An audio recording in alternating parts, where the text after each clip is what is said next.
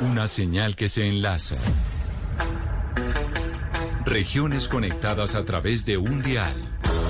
A partir de este momento, Oscar Montes, Ana Cristina Restrepo, Hugo Mario Palomar, Valeria Santos, Gonzalo Lázari y Camila Zuluaga analizan y debaten el tema del día. El tema del día. Colombia está al aire.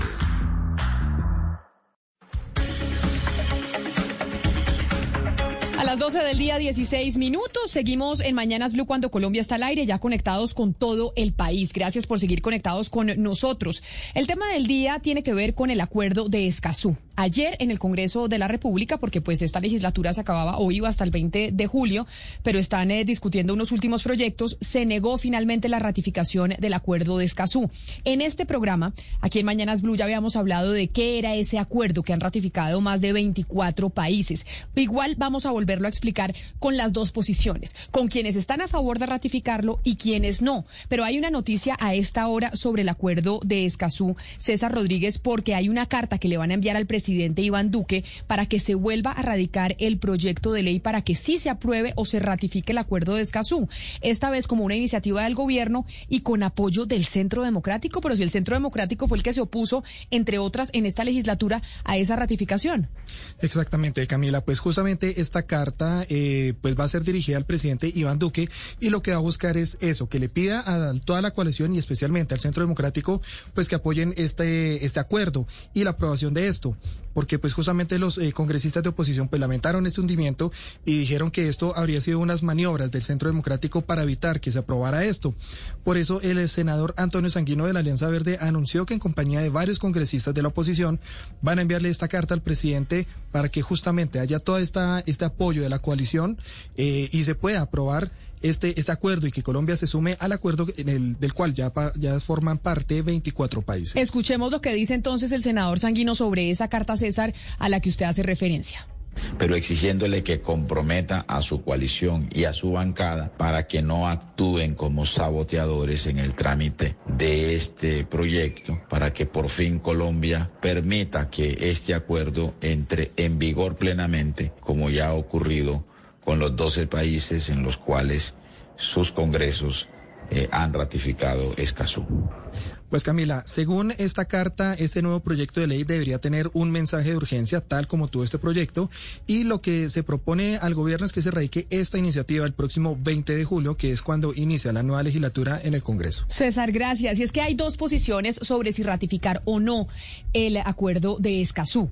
Ganó la posición de que no, pero queremos entender qué es lo que significa ese acuerdo y cuáles son las repercusiones de que se apruebe o de que no se apruebe, porque como nos dice César, pues ya se está buscando que en la próxima legislatura se radique nuevamente. Por eso hemos invitado al eh, congresista del Centro Democrático, Gabriel Vallejo, quien nos acompaña hasta ahora, porque ese partido fue uno de los principales opositores. Doctor Vallejo, bienvenido. Gracias por acompañarnos hoy aquí en Mañanas Blue. Camila, buenas tardes para usted, para todos los oyentes de Mañanas Blue. Muchas gracias por, la invitación. ¿Por qué consideran ustedes inconveniente que se ratifique el acuerdo de Escazú?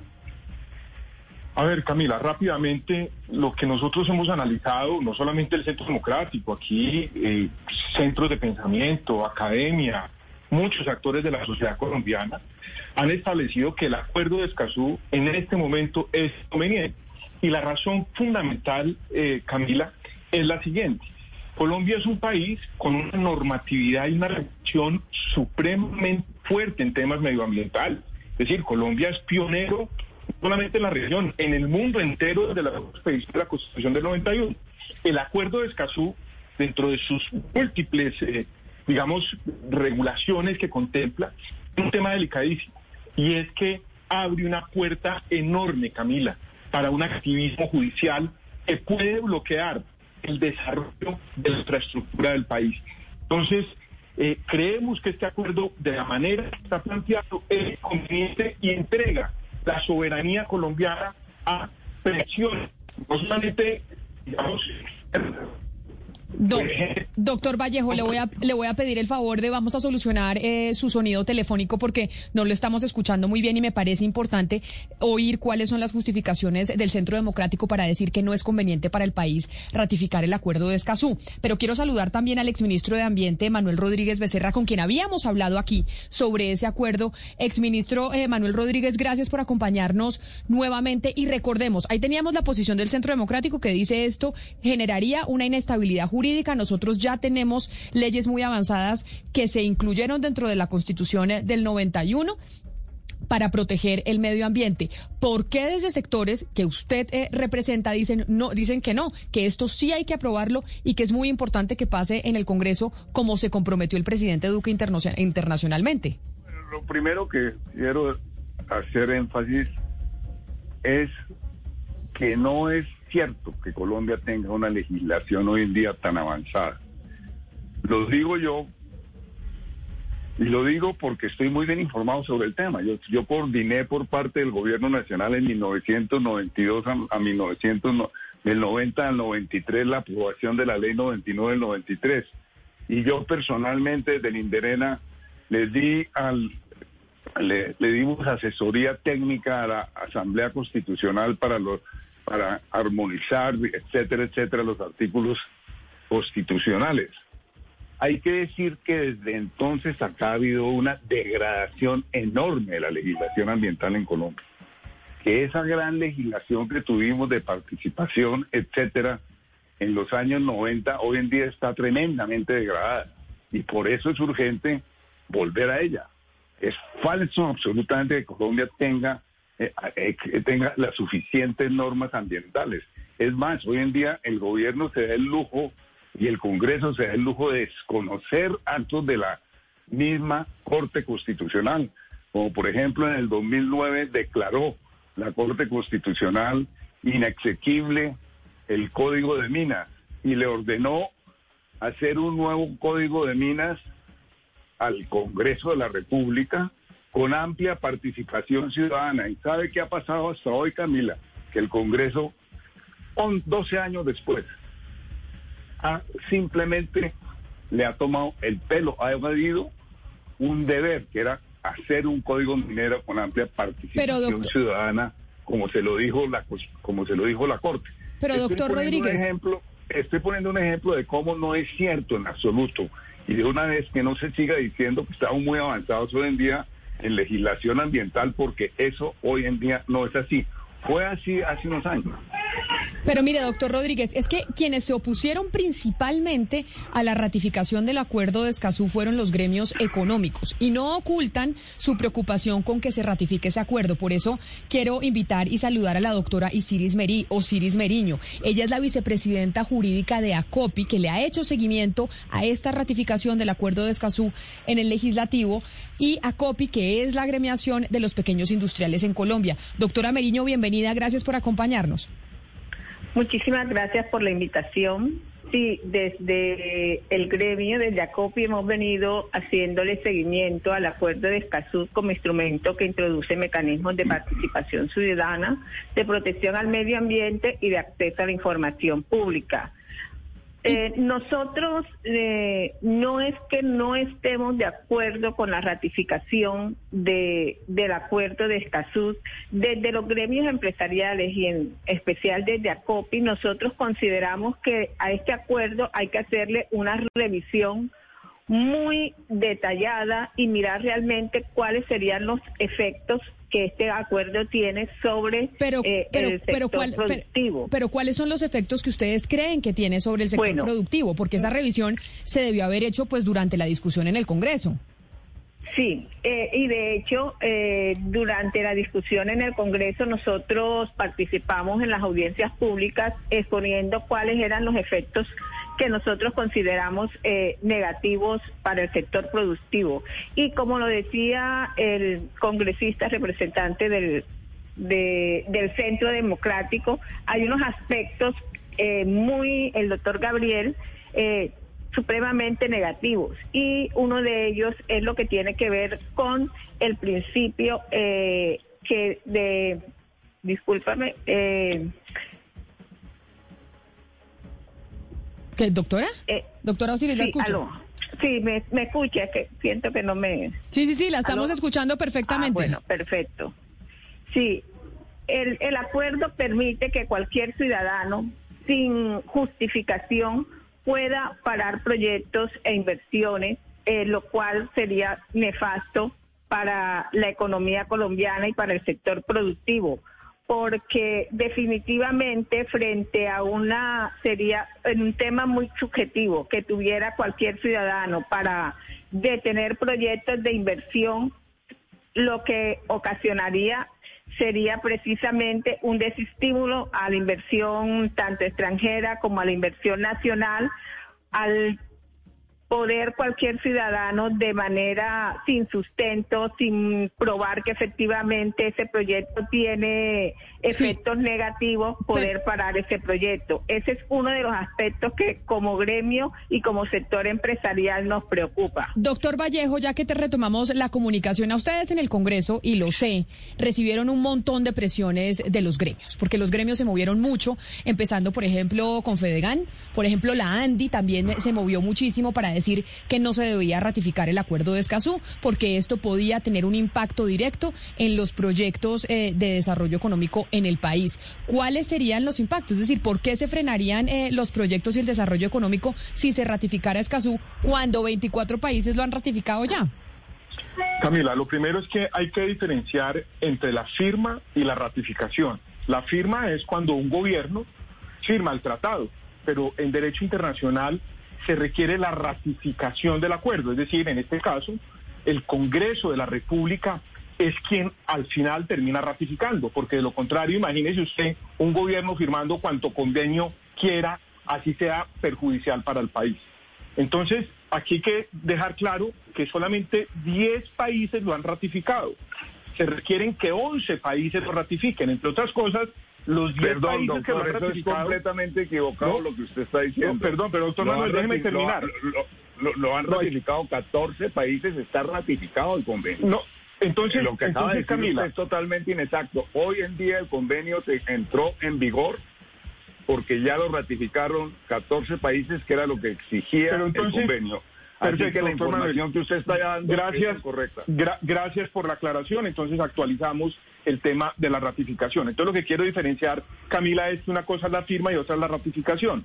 En el caso de nosotros, y se lo digo con franqueza, nosotros, por lo menos hablo como congresista, yo no he recibido ninguna presión. Yo simplemente lo que hacemos es utilizar información de los diferentes actores que por supuesto se pueden ver eh, o favorecidos o perjudicados para tomar una decisión. Y aquí es donde quiero hacer la claridad, Camila. Este acuerdo, este acuerdo hoy en Colombia es un innecesario. ¿Por qué es innecesario? El acuerdo tiene tres propósitos fundamentales. Mejorar el acceso a la información en temas ambientales. Hoy Colombia, la constitución colombiana reglamenta el derecho fundamental de derecho de petición, que tiene mejores términos que los que contempla el, el acuerdo de Escazú. Segundo, la participación ciudadana. Hoy Colombia tiene un sistema efectivo de participación ciudadana en temas ambientales. ¿O les parece poco las consultas previas que muchas veces hay que hacer a las, a las, a las comunidades? Y tercero, el tema de de la- del acceso a la justicia para protección de los derechos humanos, eh, especialmente a los líderes. Ese tema nos preocupa enormemente, eh, Camila. ¿Por qué? Porque es claro, y esto, no es, esto, es, esto es evidente, hay activismo judicial. Cuando usted entrega su sistema de justicia a, terce- a, digamos, a terceros por fuera del país, pues está cometiendo una Pero, pero es que ahí, es que a mí sí me, perdone, yo lo interrumpo porque es que yo no sé si es que ustedes leyeron el acuerdo o no, pero es que el acuerdo tiene dos artículos, el 3 y el 4, que son fundamentales para entender esta conversación y para entender que aquí no se está entregando ninguna soberanía. El artículo 3 del acuerdo dice que los principios de soberanía permanentes de los estados son de los estados sobre sus recursos naturales y que el tratado siempre va a privilegiar el derecho interno de cada país y las normatividades ambientales y que en ningún momento va a, a- a quitarle soberanía a los países. Entonces, Claro, cuando el mismo Valeria, eso es tratado muy dice bonito. no nos metemos con la ver, Eso es soberanía, muy bonito en la letra. aquí Eso es muy bonito en la letra, pero ¿a usted le parece poco que el- en el caso de la Convención Interamericana de Derechos Humanos, en el problema que acabamos de tener con la Corte Interamericana, nos están obligando o nos obligaron frente al tema de una sentencia judicial de, un, de una Corte que está por fuera del ordenamiento jurídico colombiano. Bueno, por lo menos es- no, no hace parte de la estructura judicial y era un convenio por fuera, en el caso de la Corte Interamericana, Pero- y pero, nos ver, obligó a- y nos a- obligó a hacer una reforma del ordenamiento jurídico interno. A ver, doctor Gabriel Vallejo. profunda. Ah, doctor Gabriel Vallejo. Doctor Manuel yo- Rodríguez, yo- yo adelante. Yo, yo creo que no se pueden seguir diciendo cosas inexactas sobre estas cuestiones. Lo que usted ha dicho carece de toda precisión jurídica. En las mismas provisiones del acuerdo de Escazú están en el acuerdo de Minimata, en el- acuerdo de biodiversidad, en el acuerdo del cambio climático y en otros 10 acuerdos que Colombia ha firmado y ratificado al Congreso. Exactamente las mismas provisiones. Y ahora resolvieron que esas provisiones que ustedes han ratificado en el Congreso, que, que- esos eh, convenios que ustedes han ratificado en el Co- Congreso es distinto a esto. No tiene ninguna diferencia. Entonces no podemos seguir dándole al público información completamente inexacta. Eso que usted acaba de decir de la soberanía nacional, estoy de acuerdo con la doctora Valeria, es de una inexactitud absoluta. Cuando quiera podemos tener un debate jurídico, ustedes ponen los mejores abogados, nosotros ponemos los mejores abogados y expertos que han trabajado por años en estas convenciones para que le demuestren a ustedes que eso que están diciendo ustedes es falso. Yo tengo bastante experiencia en la negociación de convenios internacionales porque participé en la negociación del convenio de diversidad, en el con- con- convenio de cambio climático y en otros convenios. Y conozco bastante esa realidad. Cuando se negocia un convenio de estos, lo que los países hacen es cuidar su soberanía.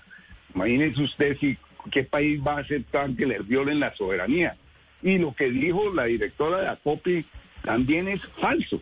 En el sentido, no falso, sino inexacto. En Colombia hoy en día un ciudadano se puede hacer parte de cualquier proceso de licenciamiento ambiental sin ser interesado en la licencia, simplemente por el hecho de que ese licenciamiento, por ejemplo, pueda atentar con el, contra el disfrute de los colombianos a una a un eh, medio ambiente sano. Entonces, en Colombia existe la posibilidad de que cualquier persona se haga pa- parte de cualquier proceso de licenciamiento ambiental sin que tenga interés en ello. Entonces también han dicho que es que eso es un invento de, de este convenio. Andan diciendo también que qué horror el principio de precaución que establece el, el convenio, el, este convenio. El principio de precaución está incorporado en la ley 99-93 como un principio básico del ordenamiento jurídico ambiental. Entonces, Pero, doctor Manuel Rodríguez, lo- de lo- entonces... en lo que estamos llenos es estamos llenos es de mitos e inexactitudes. Y quisiera acabar diciendo lo siguiente, Camila, que demuestren los grandes estudios que han hecho los gremios. Yo les puedo mostrar a ustedes 40 artículos que están han sido aceptados por journals internacionales sobre el acuerdo de Escazú que muestran las grandes virtudes del acuerdo de Escazú aprobados por pares académicos. No conozco un solo estudio publicado en una revista internacional o en un libro que haya sido aprobado por pares académicos. No conozco uno procedente de Colombia. Ya, no, siempre se habla del estudio del Instituto de Estudios Políticos Hermano Echarre, pero ese estudio no lo ha aceptado ningún ente académico, como ni ha sido presentado en ninguna parte, ni está validado por ninguno. Pero permítame, le preguntamos entonces a la señora de ACOPI, a la vicepresidenta jurídica de ACOPI, a la doctora Meriño, ¿en qué se basan ustedes para decir que esto pues sería perjudicial para el desarrollo del país y para la inversión privada? ¿Cuál es el temor? Que era lo que yo le preguntaba al principio, señora Osiris eh, Meriño, de que se apruebe y se ratifique el acuerdo de Escazú. Claro, muchas gracias. Bueno, en relación con lo que dice el doctor Manuel, pues sí, el principio de precaución está establecido en nuestra legislación, pero de una manera excepcional y así lo ha ratificado la Corte en diversas de sus de sus sentencias.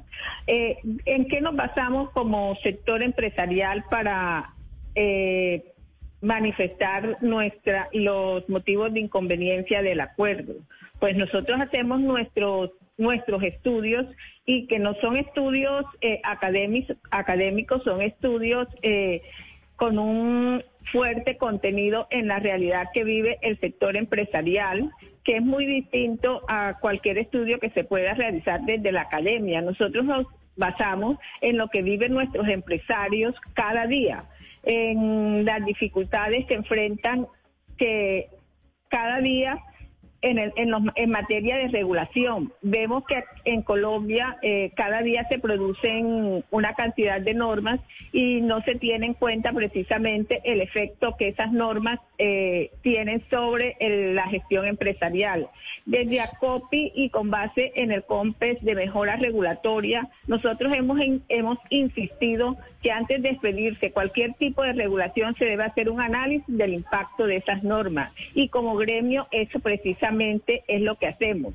Cuando nosotros miramos el contenido del acuerdo de Escazú frente a la cantidad de regulaciones que tenemos, encontramos que muchas de esas normas que están contenidas en el acuerdo ya están en la legislación vigente colombiana en materia de protección ambiental Pero, y de pero mire, derechos humanos. doctora Meriño, Eh, usted, básicamente, si yo lo estoy entendiendo bien, el argumento principal suyo es que esto podría generar inseguridad jurídica para los inversionistas, para las compañías, etcétera. genera una Pero inseguridad yo quiero preguntarle, ¿por qué? Porque si yo entiendo bien lo que dice el tratado, lo que trata el tratado al final es de garantizar que haya eh, un acceso a la justicia ambiental, transparencia, que haya todos estos mecanismos que además están acorde con lo que dice el BID, con lo que dice la OCDE, que cuando lleguen las personas a invertir haya transparencia y sepan a qué están sometidos, porque en este momento lo que pasa es que llega una minera, llega una petrolera y como no hay una legislación clara, que, que, que no es transparente, entonces ahí hay inseguridad jurídica porque llega una tutela, llega un tema, llega el otro.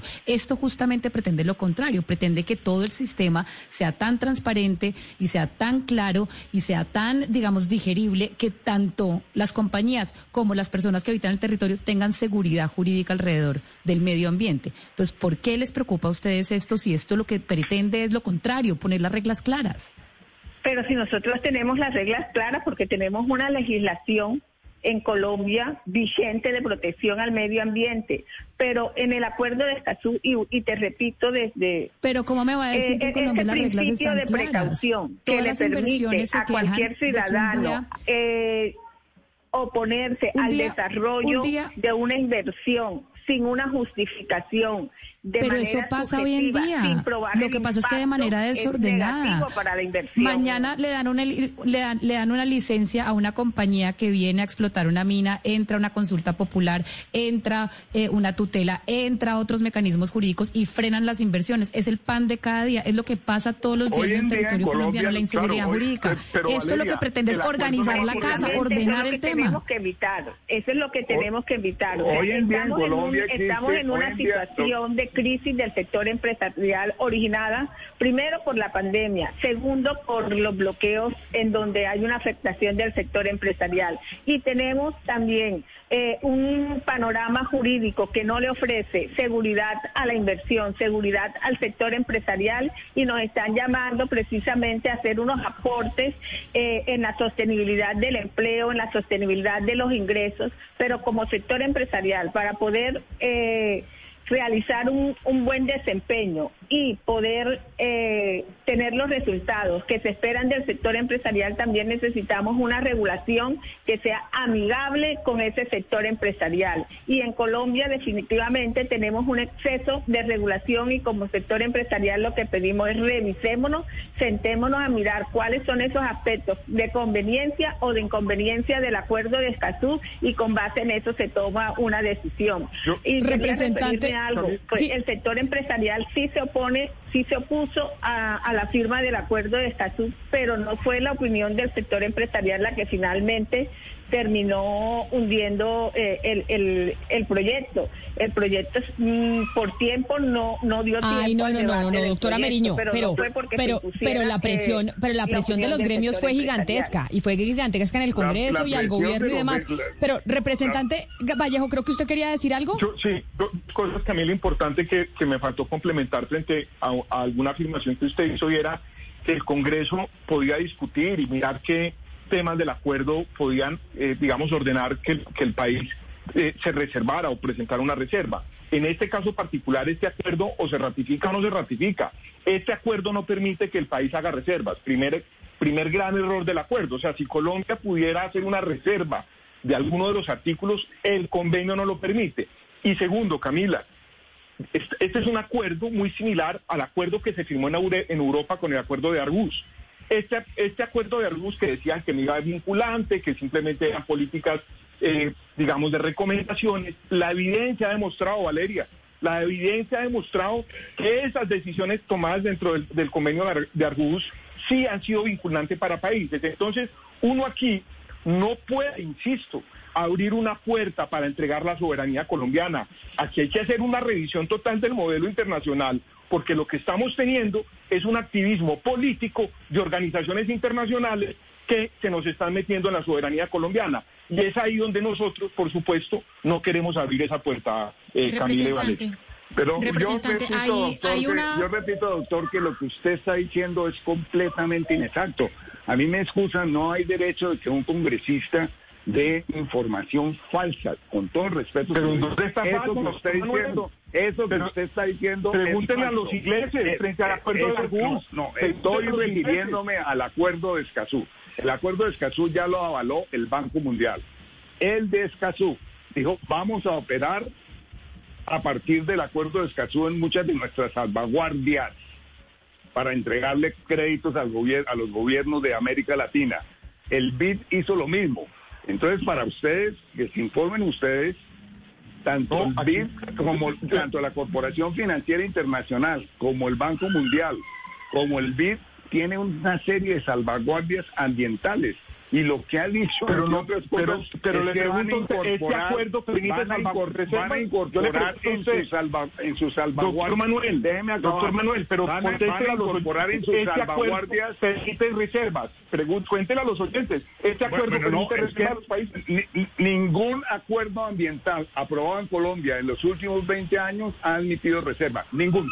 Ah bueno entonces, entonces Ustedes han aprobado diciendo que no permite reservas. Todos los acuerdos ambientales los han aprobado sin reserva porque la característica, por ejemplo, del, cambio climático es que no puede haber reservas. La ah, característica fundamental... Exministro, permítame, permítame preguntarle por un tema importante Exministro Becerra, usted no puede, usted no puede poner reservas, Usted no puede poner reservas sobre cuestiones que son básicamente producto de la ciencia, como es el caso del cambio climático. Así de la soberanía colombiana si entregue la soberanía colombiana no puede poner reservas en un acuerdo. no, eh, lo que usted está diciendo, lo que usted está diciendo es falso. Tanto el, el, acuerdo de cambio climático como el acuerdo de cambio de biodiversidad, como el acuerdo de Minimata recientemente ratificado por Colombia, todos tienen las mismas normas sobre la soberanía nacional que el acuerdo de Escazú. Entonces yo le pregunto usted, ¿por qué ustedes ratificaron todos los otros acuerdos? ¿Por qué ratificaron todos los acuerdos? Y este que dice lo mismo, dicen que no lo ratifican porque dice lo mismo que los otros acuerdos. No dice lo mismo, no tiene ni es necesario. Doctor Manuel, si dice lo mismo, no es necesario para Colombia. Si dicen lo mismo, si es una fiel copia del acuerdo de Minamata, pues ¿para qué lo vamos a firmar? Si es una fiel copia de lo que dice el acuerdo de Minamata. Mire, Colombia, Colombia tiene una particularidad, Colombia tiene una particularidad, que las provisiones sobre soberanía son las mismas. No Ministro, Colombia tiene una particularidad, es, es el asesinato de los defensores eh, de derechos ambientales. Es una particularidad que tenemos sobre otros países. Uno de esas cifras, por ejemplo, en Global Witness dice que en el año 2019 se asesinaron 64 defensores de derechos ambientales. Uno de los pilares del Tratado de Escazú es precisamente la justicia ambiental. Yo quisiera que el exministro eh, Rodríguez Becerra nos explicara en Colombia qué hay vigente para proteger a estos, a estos defensores, porque evidentemente por las cifras, lo, dicen las cifras y por las noticias que nosotros emitimos aquí todos los días, pues no es suficiente lo que se hace, no es lo, suficiente que hay en términos de protección a estos líderes. Yo le voy a decir dos cosas. Uno, el acuerdo de Jesús nos obligaría a revisar todas las normas para la protección de los líderes ambientales. Evidentemente están siendo insuficientes. Hay que recordarle al doctor Vallejo que Colombia eh, tiene el muy complejo pues, la muy compleja situación que es el campeón del mundo en el asesinato de líderes ambientales y sociales. Y este acuerdo de Escazú justamente una de las cosas que tiene, que, mira muy cuidadosamente es el de la protección de los líderes ambientales, porque América Latina es el continente en donde más se asesinan líderes ambientales del mundo, que dice mucho de la naturaleza de estos países. Y, en segundo lugar, yo no acepto toda la cuestión que ustedes están diciendo de que tenemos suficientes sistemas de acceso a la información, etcétera. Yo soy un activista ambiental y no se imaginan las dificultades tan enormes que nosotros tenemos desde el Foro Nacional Ambiental o de la Alianza para la Defensa de la Sabana, para decirle dos instituciones que son relativamente fuertes, para tener acceso a información fundamental sobre proyectos que estamos interesados. El acceso, es más, en Colombia se estableció una legislación, por ejemplo, sobre la sobre los proyectos estos de asociación pública-privada, en el cual se restringe en forma fundamental el acceso a la información pública de esos proyectos y se restringe en forma fundamental hacerse tercera parte. Es una degradación de la legislación ambiental. Todo el tema de las G5, etcétera, etcétera, desde el punto de vista ambiental tienen una degradación muy clara en cuanto a la normatividad y eso está produciendo graves daños ambientales en el país. Este convenio nos obligaría a ir atrás y volver a refrescar esas normas que en un momento fueron muy buenas. Una norma que se echó prácticamente abajo, el de los estudios de impacto ambiental de alternativas, que está en el corazón de la participación, se ha ido degradando hasta el, hasta el punto de que ya prácticamente no existe. El licenciamiento ambiental, yo lo puedo decir de primera mano porque yo he estado, soy un activista y sé lo difícil que es para las organizaciones ambientales tener acceso a información. Y sé lo difícil que es para las organizaciones ambientales participar en las actividades que tienen en las audiencias y eh, todas esas cosas. Así que no se siga diciendo que en Colombia estamos muy avanzados. Doctor Vallejo. Lo que ha habido en estos últimos 12 años es un retroceso fenomenal.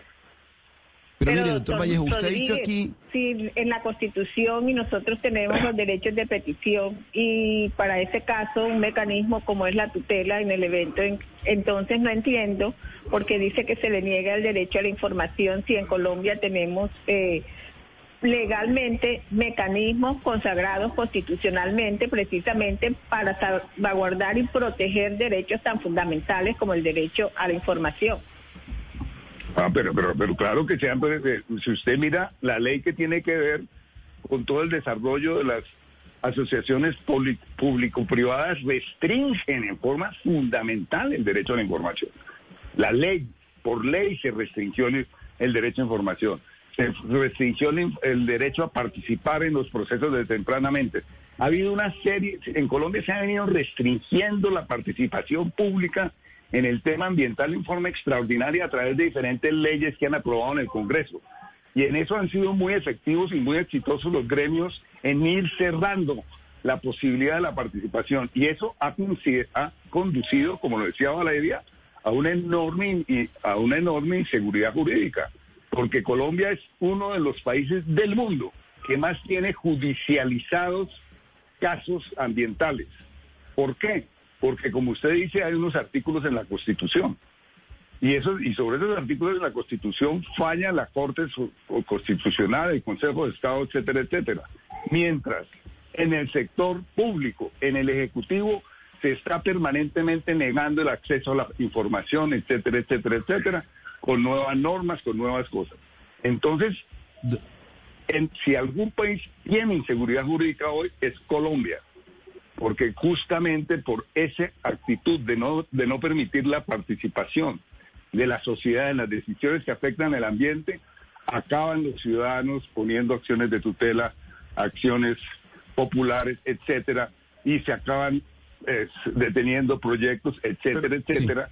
por la razón de que por la... razón, usted nos da la razón al ministro, decir que ministro, no, mecanismos de participación. Lo que le estoy diciendo es una inseguridad jurídica para los proyectos. O sea, no es necesario ratificar el acuerdo que cree más mecanismos porque los mecanismos Este acuerdo no va a acabar ah, problema. bueno, si ustedes quieren seguir en que sigamos la pelea entre el entre las organizaciones no gubernamentales y poniéndole el palo, la rueda vía la Corte Constitucional a, diferentes proyectos que son ilegales, lo vamos a seguir haciendo. Eso, a eso no vamos a renunciar. Pero, cree que este no es natural que en un país... El acuerdo nuestra solicitud es una revisión profunda del acuerdo, simplemente. ¿El acuerdo resuelve el problema que usted plantea, ministro? ¿El acuerdo resuelve ese problema? Claro, claro, que sí, porque obliga a revisar, obliga a revisar otra vez la legislación ambiental en una cantidad de cuestiones que tienen que ver con la participación, nos obliga a armonizar. Ah, o sea que sí, nos ordena, o sea que sí nos está involucrando la soberanía y la autodeterminación. ¿Tiene carácter vinculante, usted? Claro. Obviamente, obviamente, obviamente, obviamente. pero mire, doctor Vallejo, Usted, usted, usted ha dicho aquí que, que la, la iniciativa eh, de haberse, de haber sido aprobada eh, afectaba no solamente la, la autonomía, la soberanía nacional, sino que también estimulaba un activismo judicial internacional que podría afectar los intereses del país. Pero ¿no cree usted que es exactamente todo lo contrario al, al aprobarse la iniciativa, al ser ratificada? ¿Le daría transparencia? No, Oscar, el problema que estamos teniendo en este país y en muchos países, Latinoamérica no es una excepción, es que estamos teniendo un activismo judicial que además representado y fundamentado en muchos de estos tratados internacionales que en teoría no son vinculantes. Muchos de ellos hacen recomendaciones, del comité de las partes o del comité o el comité de seguimiento y las terminan como adoptando como vinculantes. Lo estamos viendo permanentemente. Entonces, un sistema judicial como el colombiano, con jueces no especializados en lo ambiental, usted se imagina a los jueces colombianos tomando las recomendaciones y, adoptando casi que como legislación interna los textos del acuerdo de Escazú y lo recomendado por el comité de seguimiento, por ejemplo. Ese es el riesgo que estamos corriendo, Oscar. La verdad es que nosotros no tenemos un sistema judicial preparado para la aplicación de este convenio y sí lo que hacemos es que ponemos en riesgo, que ponemos en riesgo, y lo decía ahorita la, la, representante de ACOPI, y es que ponemos en riesgo eh, el desarrollo de la infraestructura del país. Entonces aquí, si hoy con, los, con lo que tenemos hoy, tenemos problemas por toda, este, por toda esta inseguridad jurídica y tenemos un conflicto entre lo que no debería existir, un conflicto entre lo ambiental y lo económico. Yo no me imagino con este tipo de acuerdos que que que profundizan el conflicto. Termino con esto, Oscar. Yo soy de la teoría que en lo ambiental no se necesita una sobreregulación, no se, se necesita regulaciones inteligentes, se necesita educación. Pero creemos que sobreregulando, restringiendo y prohibiendo los temas medioambientales se corrigen. Mire con el tema de los derechos humanos de los líderes ambientales, porque no le decimos la verdad al país. El asesinato de los líderes ambientales y sociales en Colombia están asociados al narcotráfico, Camila, están asociados al narcotráfico, no a su activismo ambiental únicamente. Y es que los, nuestros líderes ambientales, que es una tragedia el asesinato de líderes ambientales, ¿quiénes son los que los asesinan? Pues los narcotraficantes que no permiten que entren a controlar su territorio. El, año pasado, en octubre del año pasado, el ex vicepresidente Germán Vargas, a través de su columna de los domingos, pues tomó la vocería de los gremios económicos. Y tomando la vocería de los gremios económicos, exministro Manuel Rodríguez Becerra terminaba su escrito diciendo que con el Tratado de Escazú se hará imposible cualquier proyecto de desarrollo en el país, que se aumentará la inseguridad jurídica y se multiplicarán los tiempos y la incertidumbre en los procesos de licenciamiento. ¿Es esto cierto? Porque ese es el mayor temor que tienen los sectores económicos, que ahora para poder licenciar y para poder autorizar un proyecto, pues se va a tomar mucho más tiempo. Y además dice que por causa de ese tratado se va a abrir un paraíso de viajes internacionales y jugosos contratos para los activistas profesionales y las ONG que ahora contarán además con un arsenal infinito de recursos para oponerse a absolutamente todo. En Colombia existe la posibilidad de hacerse tercera parte en, muchos, en, en, N cosas ambientales. Con frecuencia se viola ese derecho, con frecuencia se viola ese derecho. Y eso normalmente entonces va a dar a las cortes. Y eso es lo que está creando mucha inseguridad jurídica en Colombia. El hecho de que, voy a decirlo con toda franqueza, el Ministerio del Medio Ambiente y las corporaciones regionales están muy contadas por el sector privado hoy en día. Y esa es la mayor explicación, la permanente violación de la ley por parte del Ministerio del Medio Ambiente y por parte de las corporaciones regionales. Y cuando se viola entonces la ley, vienen las demandas de las ONGs, las tutelas, las acciones populares, etcétera. Y entonces ahí se entra en un terreno muy complicado para el sector privado, puesto que entonces ahí sí se suspenden por un buen rato las obras, etcétera, etcétera, mientras se definen casos que son jurídicamente vinculantes. Entonces, lo mejor que le podría pasar al país es tener una, primero, acceso a la información para cualquier proyecto ambiental. Hoy en día es falso que se tenga, porque hay todo tipo de palos en la rueda que pone el sector público para entregar información y lo mismo el sector privado. Entonces hay que revisar eso para que tener un absoluto acceso a la información ahí donde se tenga derecho, que se tenga los sistemas de participación efectivos en el tema del licenciamiento ambiental y en otros ámbitos, y, y que desde tempranamente se examinen conjuntamente con las comunidades afectadas los proyectos que se van a hacer en sus territorios. No hacer todo eso, que eso está en el acuerdo de Escazú, es lo que hace que Colombia sea uno de los países donde hay más conflictos socioambientales. Ignorar a las comunidades significa que las comunidades obviamente salen a protestar, salen a, obstaculizar que se realicen unos proyectos para defender sus propios derechos. Eso sí se llama, y por eso, es, eso es lo que explica que en Colombia haya, sea uno de los países donde más hay conflictos socioambientales, porque no existen los mecanismos de participación adecuados para resolver las diferentes eh, los diferentes intereses mediante un sistema que sea razonable. Doctor. Entonces, como estamos en la peor, en el peor de los escenarios, país con mayor cantidad de conflictos socioambientales, producto de qué? Producto de la falta de participación y producto de la falta de participación y producto de la falta de participación es el paro nacional. Igualmente el paro nacional es producto de la falta de, participación de la sociedad, de, que la sociedad está bloqueada y parece que el Congreso Nacional y los gremios no, como si en Colombia no estuviera sucediendo nada. En Colombia está sucediendo algo muy grave. Pero, es la protesta de amplios grupos de la comunidad diciendo ustedes nos tienen bloqueados, no nos dejan participar. y, claramente están haciendo un gobierno muy autocrático, autoritario, etcétera, etcétera. Pero usted cree... Congreso en alianza con los gremios. se nos va acabando el tiempo y lo quiero despedir, pero usted cree que el 20 de julio, que existe esperanza para que en la próxima legislatura se presente el proyecto nuevamente y se tramite, o usted, ustedes ya perdieron eh, toda esperanza frente a la ratificación del, del, acuerdo? Mucha esperanza ayer que hubiera habido 106 representantes del Congreso que hubieran solicitado al gobierno nacional que se llevara a las sesiones extraordinarias del proyecto. O sea, eso es una señal que es muy positiva. Eh, de todas maneras, digamos, mi posición muy clara es que eh, ya en términos generales, Camila, es que si a este país no desbloqueamos, si no desbloqueamos esta sociedad en el sentido de darle acceso a la ciudadanía, a los jóvenes, etcétera, en procesos de participación, sobre la base de que este país tiene una constitución supuestamente de democracia participativa, vamos a seguir no solamente en los conflictos sociales, en las manifestaciones, en los paros, etcétera, sino vamos a seguir teniendo N conflictos socioambientales, porque justamente no se le están dando los caminos a las comunidades, a las ONGs, etcétera, para participar en lo que es el derecho que ellos tienen constitucional a defender un medio ambiente sano.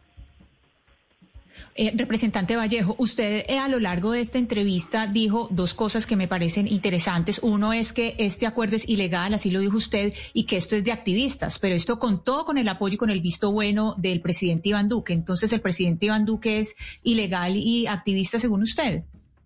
Valeria, qué, pena que perdí conexión aquí en Internet, pero quiero decir lo siguiente. Este acuerdo, presidente Iván Duque debió haber realizado consultas previas para haber firmado este acuerdo, porque así lo exige la Constitución colombiana. Yo tengo ahí una gran inquietud. Y segundo, yo sí creo que este acuerdo, en mi opinión, es que lo han dicho todos los países, este acuerdo en gran medida está haciendo, tiene un fuerte activismo eh, político y ambiental de muchas organizaciones que no permiten una discusión tranquila y sin apasionamiento.